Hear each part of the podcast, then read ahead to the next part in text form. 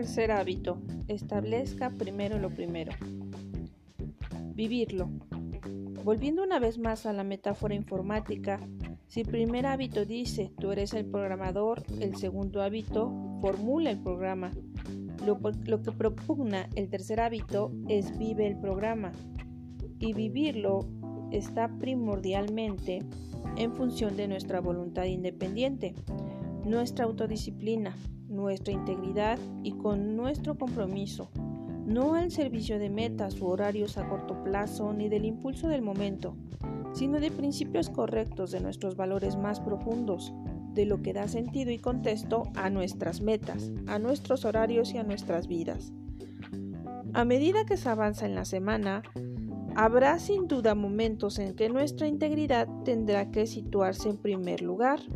La tendencia a reaccionar satisfaciendo prioridades urgentes pero no importantes de otras personas en la zona del cuadrante 3, o el placer de escapar al cuadrante 4, amenazará con ponernos por delante de las actividades importantes del cuadrante 2 que uno ha planificado. Nuestra concentración en principios, nuestra autoconciencia y la conciencia moral pueden proporcionar un alto grado de seguridad intrínseca, guía y sabiduría para usar la voluntad independiente y mantener la integridad respecto de lo verdaderamente importante. Pero como uno no es omnisciente, no siempre puede saber de antemano qué será lo verdaderamente importante.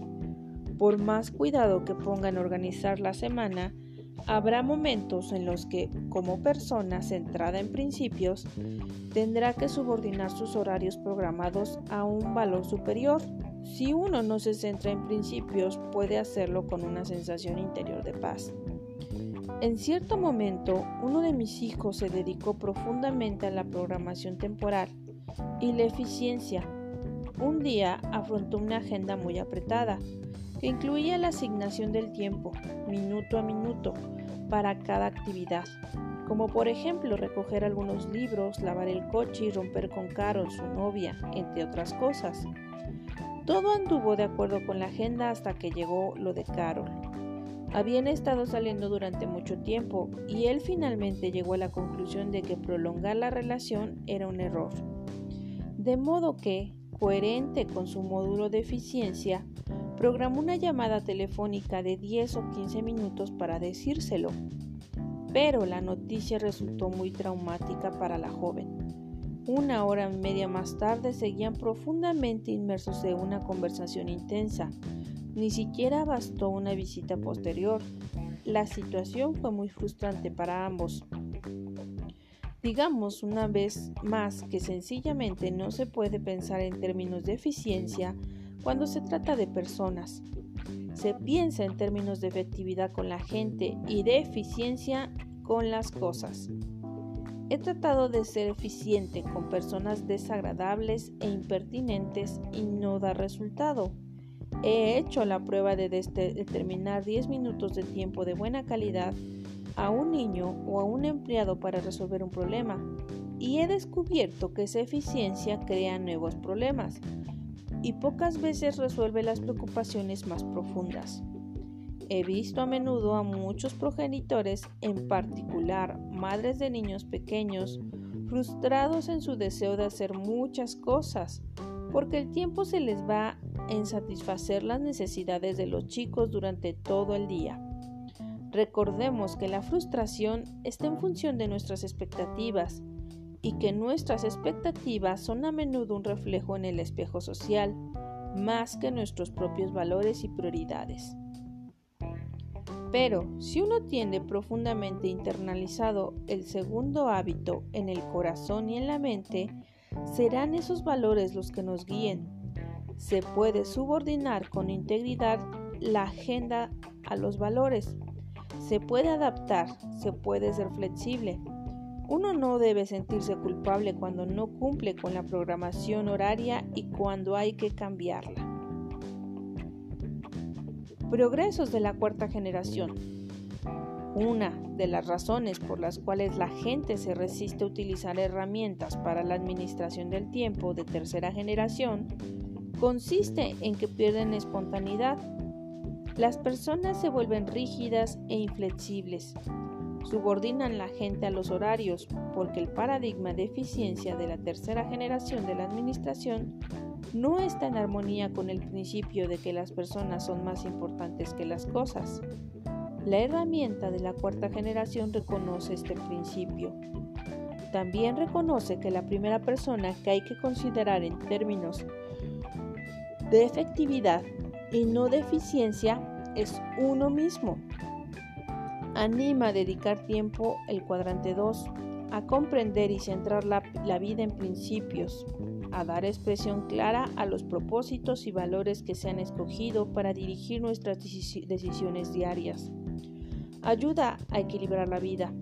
Ayuda a elevarse por encima de las limitaciones de la planificación diaria y organiza y programa en el contexto de la semana. Y cuando un valor superior entra en conflicto con lo que ha planeado, permite usar la autoconciencia la conciencia moral para conservar la integridad respecto de los principios y propósitos que uno ha determinado como los más importantes. En lugar de utilizar un mapa de ruta, estamos usando una brújula. La cuarta generación de autoadministración es más avanzada que la tercera en cinco aspectos importantes. Primero, se centra en principios, más que adherirse al cuadrante 2 de una manera superficial, crea el paradigma central que nos permite considerar el tiempo en el contexto de lo que es realmente importante y efectivo. Segundo, está dirigida por la conciencia moral. Proporciona la oportunidad de organizar la vida utilizando la máxima capacidad en armonía con los valores más profundos pero también otorga la libertad de subordinar sosegadamente los horarios a los valores superiores.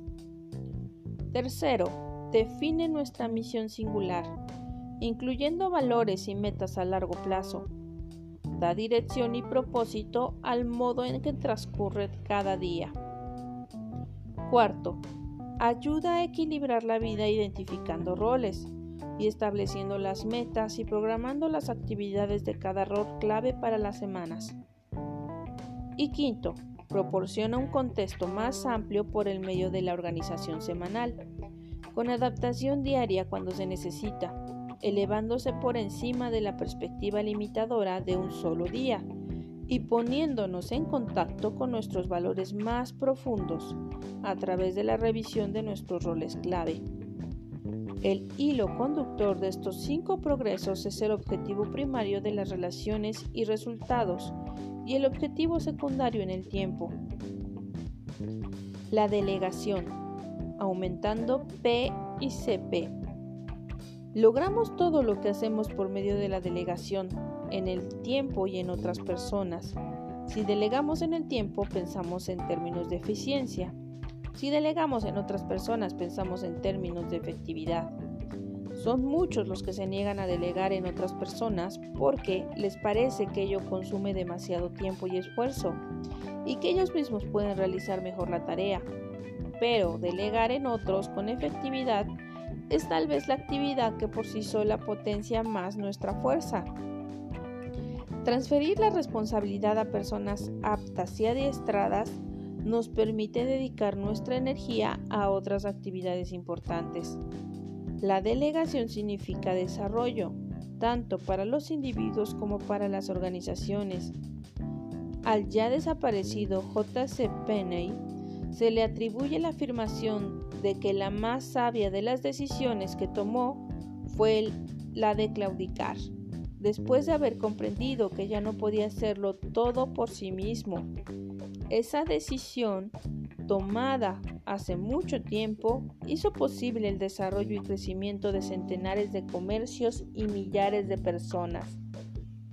Como la delegación a otras personas es una victoria pública y bien podría abordarse al tratar el cuarto hábito, Pero puesto que aquí nos estamos centrando en los principios de la administración personal y que la capacidad para delegar en otros constituye la principal diferencia entre el papel del, administrador y el del productor independiente, enfoco la delegación desde el punto de vista de las aptitudes para la administración personal. Un productor hace lo necesario para lograr los resultados deseados, para conseguir los huevos de oro una madre que lava los platos, un arquitecto que dibuja planos o una secretaria que me mecanografía correspondencia son productores. Pero cuando una persona se establece y trabaja con personas y sistemas y a través de ellos para producir los huevos de oro, esa persona pasa a ser un administrador en el sentido interdependiente. La madre que delega en un hijo la limpieza de los platos es una administradora. Un arquitecto que encabeza un equipo de otros arquitectos es un administrador. Una secretaria que supervisa a otras secretarias y a personal de la oficina es una administradora. Un productor invierte una hora de esfuerzo y produce una unidad de resultados. Supongamos que sin pérdida de eficiencia.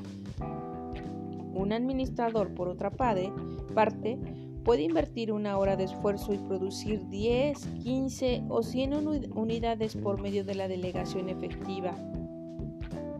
El administrador consiste esencialmente en cambiar el punto de apoyo de la palanca y la clave de la administración efectiva es la, es la delegación.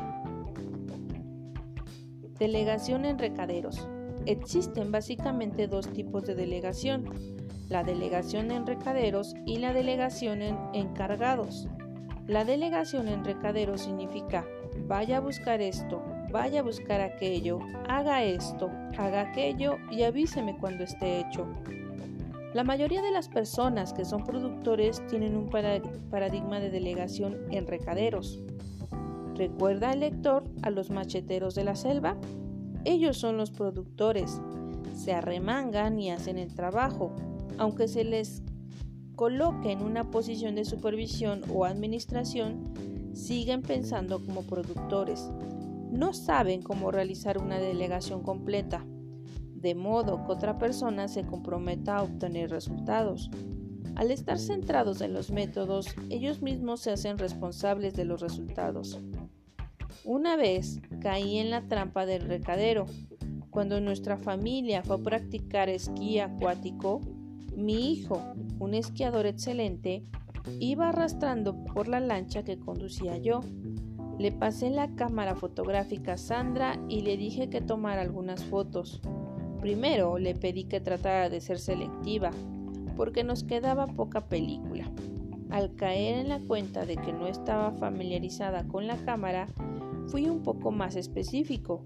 Le indiqué que esperara tener el sol delante de la lancha y a que nuestro chico estuviera en alguna postura más espectacular.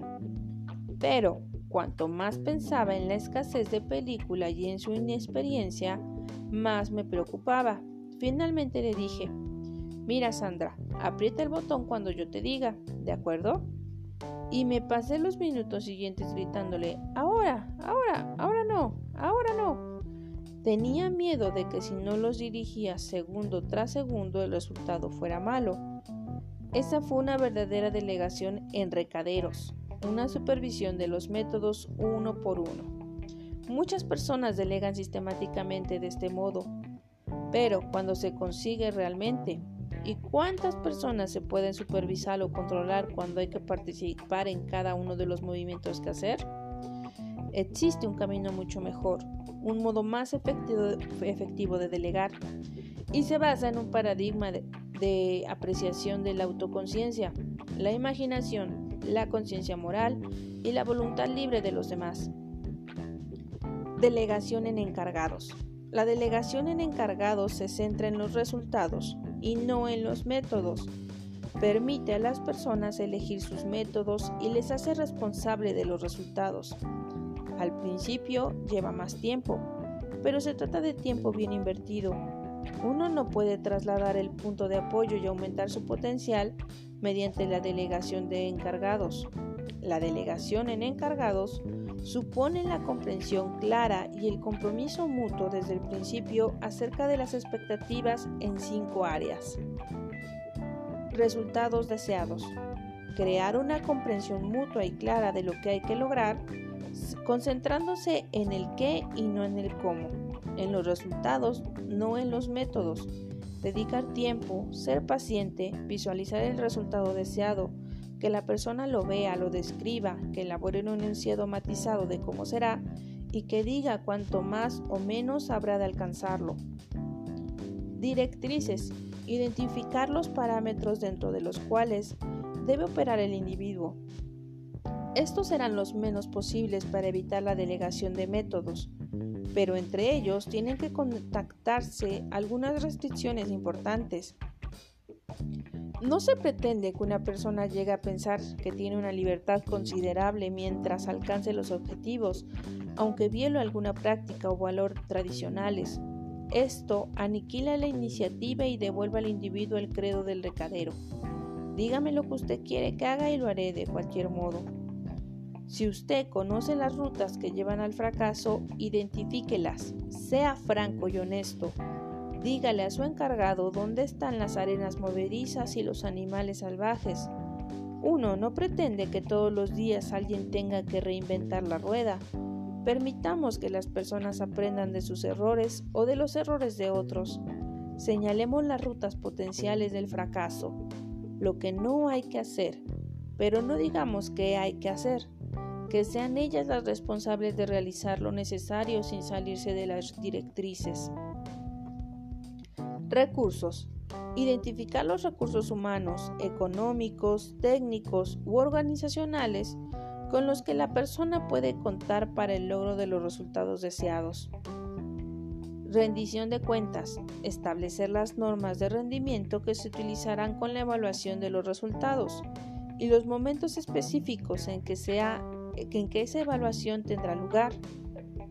Consecuencias. Especificar lo que sucederá, lo bueno y lo malo, como resultado de la evaluación. Entre las consecuencias pueden contarse las recompensas económicas, las recompensas psicológicas, las diferentes asignaciones de tareas y los resultados naturales ligados a la misión general de la organización. Hace algunos años viví una experiencia interesante con uno de mis hijos. Tuvimos una reunión de familia con el enunciado de la misión colgado en la pared para estar seguros de que nuestros planes estuvieran en armonía con nuestros valores. Estábamos todos. En una gran pizarra escribí nuestras metas, las cosas clave que queríamos hacer y las tareas que se desprendían de estas metas. Después pedí voluntarios para el trabajo. ¿Quién quiere ir a pagar la hipoteca? Pregunté. Yo fui el único que levantó la mano. ¿Quién quiere pagar el seguro, la comida, los coches? Yo parecía tener un verdadero monopolio de las oportunidades. ¿Quién quiere darle de comer al bebé? En este caso hubo más interés, pero mi esposa era la única calificada para la tarea. A medida que pasábamos de un punto a otro de la lista, tarea por tarea, pronto resultó evidente que mamá y papá tenían semanas de más de 60 horas. Con ese paradigma en mente, algunas de las otras tareas adquirieron una perspectiva más adecuada.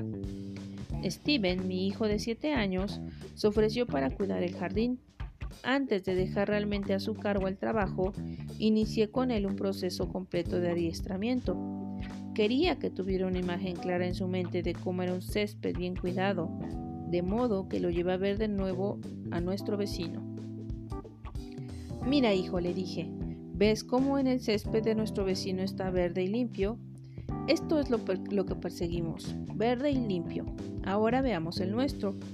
¿Ves los colores mezclados? Eso no es verde. Lo que queremos es verde y limpio.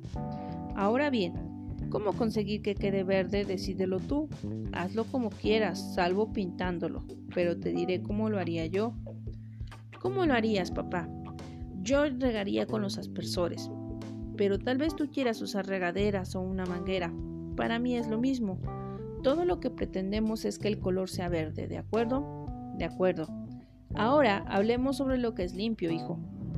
Limpio significa que no haya basura, ni papel, ni cordeles, ni huesos, ni ramas, ni nada que ensucie el lugar. Te diré que haremos. Limpiemos la mitad del jardín ahora mismo y se verá la diferencia.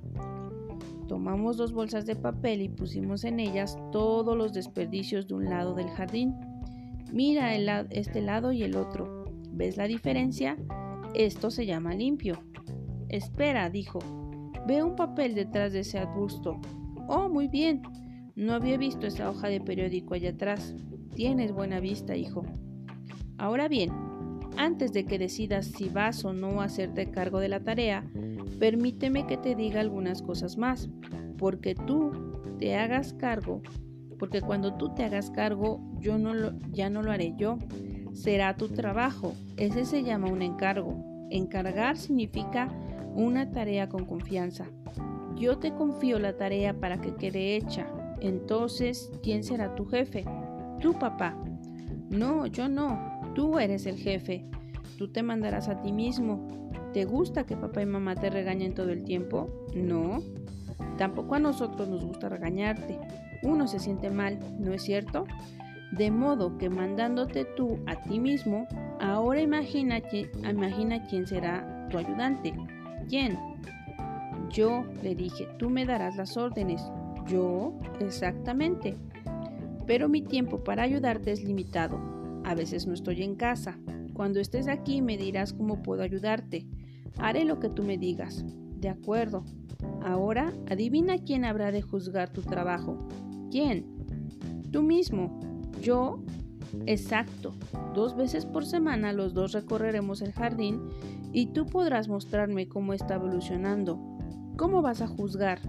Verde y limpio. Muy bien. Lo adiestré con esas palabras durante semanas antes de que me pareciera que ya estaba preparado para emprender la tarea. Finalmente llegó el gran día. ¿Hacemos el trato, hijo? Trato hecho. ¿Cuál es la tarea? Verde y limpio. ¿Qué es verde? Miró nuestro césped que estaba empezando a verse mejor. Después señaló el césped del vecino. El color de su césped. ¿Qué es limpio? Sin desperdicios. ¿Quién es el jefe? Yo. ¿Quién es tu ayudante? Tú cuando tengas tiempo. Era sábado y él no hizo nada. Domingo y nada. ¿Quién es el juez?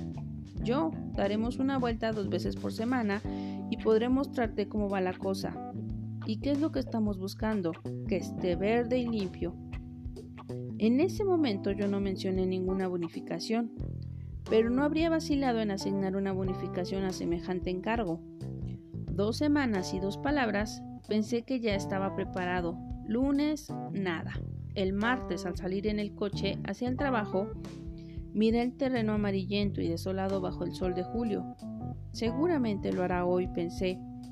Podría darme razones de que no hubiera hecho nada el sábado, porque ese fue el mismo día de nuestro acuerdo. También había razones para que no trabajara el domingo, el domingo es para otras cosas, pero no había razones para el lunes y ya para el martes. Sin duda tendría que hacerlo ese martes. Era verano. ¿Qué otra cosa tenía que hacer? Todo el día esperé ansiosamente el momento de volver a casa para ver lo que había sucedido. En cuanto di la vuelta a la esquina me topé con la misma escena que había dejado por la mañana, y en el parque de la acera de enfrente estaba jugando mi hijo. Eso no era aceptable. Me sentí confuso y desilusionado por su modo de actuar después de dos semanas de adiestramiento. Y de todos aquellos compromisos, en aquel jardín habíamos invertido mucho esfuerzo, orgullo y dinero, y ante mis propios ojos estaba yendo al diablo. Además, el jardín de mi vecino estaba pulcrísimo y hermoso, y la situación empezaba a ser embarazosa. Me sentí dispuesto a volver a, la delegación del mandadero. Hijo, ven aquí y recoge esa basura ahora mismo. De ese modo podía conseguir el huevo de oro. Pero ¿qué pasaba con la gallina? ¿Qué sucedería con su compromiso interior? De modo que fingí una sonrisa y grité a través de la calle. Hola hijo, ¿cómo estás? Muy bien, contestó. ¿Cómo marcha el jardín? Al hacer esa pregunta rompía nuestro acuerdo. No era así como había establecido que debía hacerse la rendición de cuentas. No era eso lo que habíamos acordado. Entonces, Él también se sintió autorizado a no cumplir el pacto. Muy bien, papá, me dijo. Me mordí la lengua y esperé hasta después de la cena y le propuse, Hijo, hagamos lo que dijimos, vayamos a recorrer juntos el jardín y tú podrás mostrarme cómo te va con tu encargo. En cuanto salimos de casa empezó a temblarse la barbilla, le brotaron lágrimas y ya en medio del jardín se lanzó a llorar abiertamente. Es tan difícil, papá. ¿Qué es tan difícil? pregunté interiormente. Si no has intentado nada. Pero yo sabía lo que era difícil. La autoadministración, la autosupervisión. De modo que le propuse, ¿puedo hacer algo para ayudar? ¿Lo harías, papá? gimoteó. ¿Cuál fue nuestro acuerdo? Dijiste que me ayudaría si tenías tiempo. Tengo tiempo. Entonces corrió a la casa y volvió con dos bolsas. Me pasó una. ¿Podrías recoger esos desperdicios? Me señaló los restos del asado del sábado por la noche. Me ponen enfermo. Lo hice, hice exactamente lo que me pedía que hiciera. Y fue entonces cuando el acuerdo quedó firmado en su corazón. Se convirtió en su, en su jardín en su encargo. Durante el verano solo pidió ayuda dos o tres veces más. Cuidó el jardín, mantuvo el césped más verde y más limpio que cuando yo era el encargado de cuidarlo. Se enfrentaba a sus hermanos o hermanas si llegaban a arrojar allí el envoltorio de algún caramelo o chicle. La confianza es la forma más elevada de la motivación humana. Saca a la luz lo mejor de la gente, pero requiere tiempo y paciencia y no excluye la necesidad de diestrar y desarrollar a las personas para que su competencia pueda elevarse al nivel de esa confianza.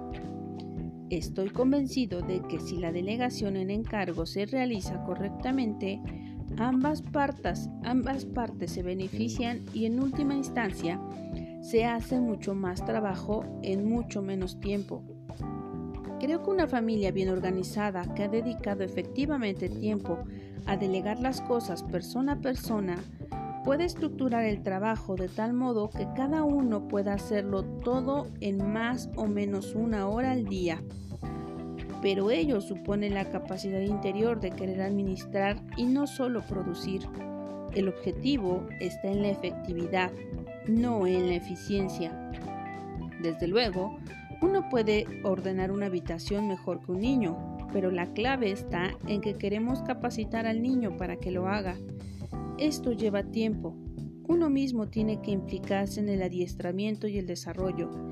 Lleva tiempo, pero qué valioso resultado ese tiempo más adelante. A largo plazo, ese tiempo se recupera.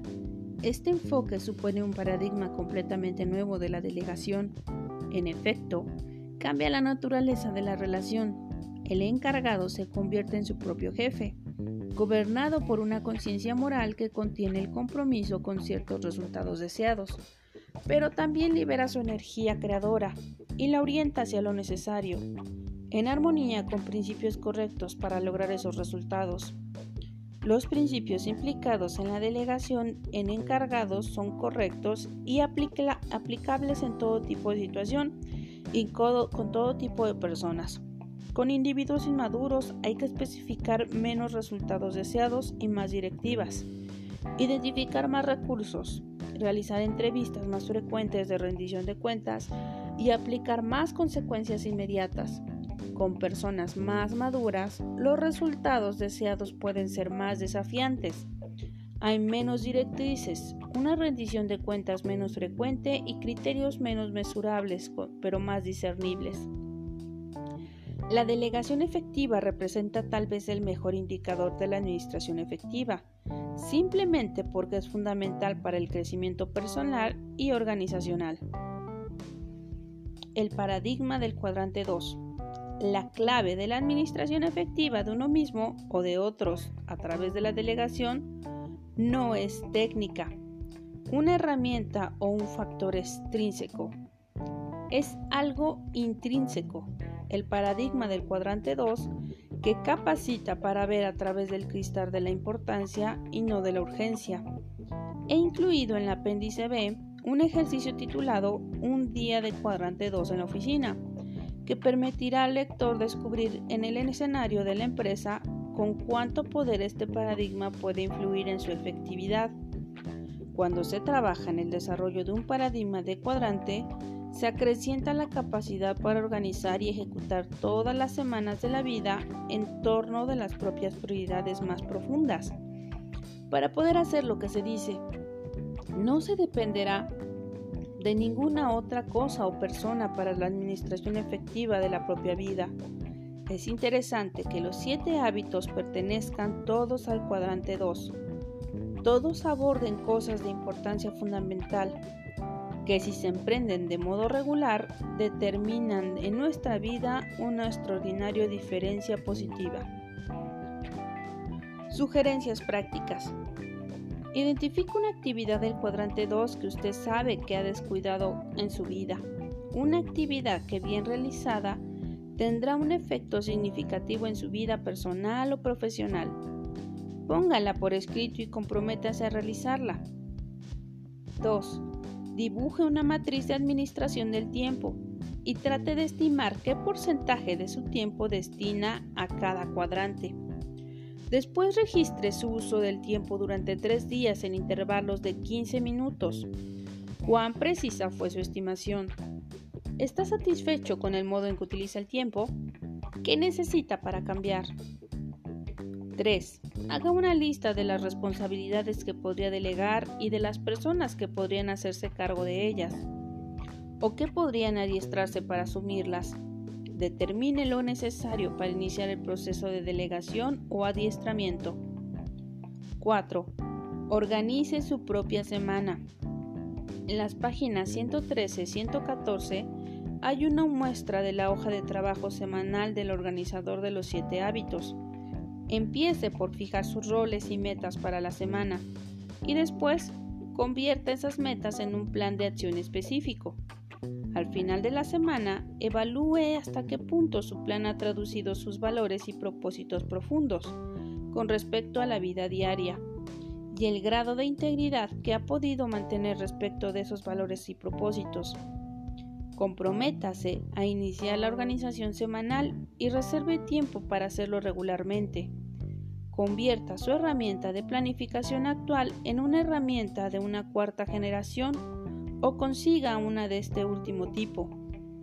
Recorra el apéndice B, un día de cuadrante 2 en la oficina, para obtener una comprensión más profunda del efecto del paradigma del cuadrante 2.